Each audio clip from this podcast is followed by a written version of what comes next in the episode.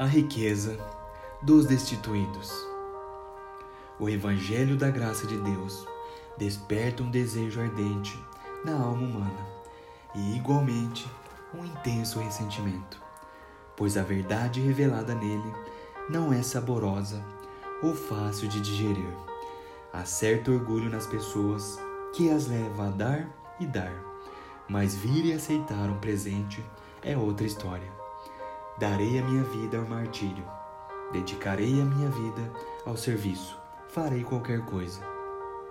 Mas não me humilhe como um pecador digno do inferno e diga-me que tudo o que preciso fazer é aceitar a dádiva da salvação por meio de Jesus Cristo.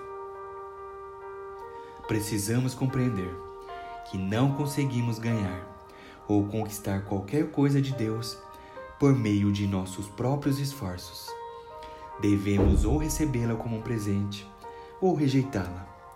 A maior bênção espiritual que recebemos é quando chegamos ao conhecimento de que somos destituídos. Até chegarmos lá, nosso Senhor está impotente.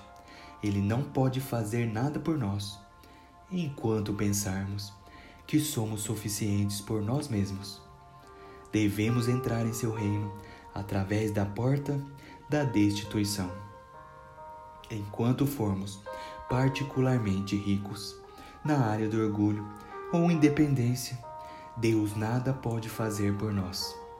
Somente quando estamos espiritualmente famintos é que recebemos o Espírito Santo.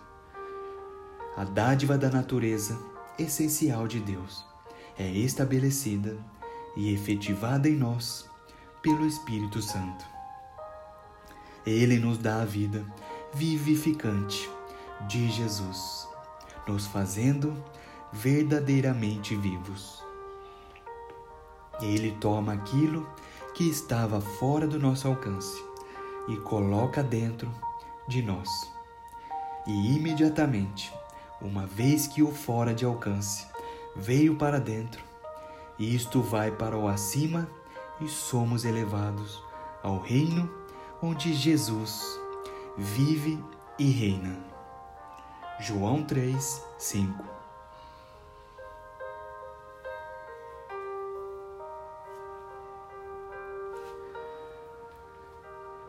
Sendo justificados gratuitamente por Sua graça, por meio da redenção que há em Cristo Jesus.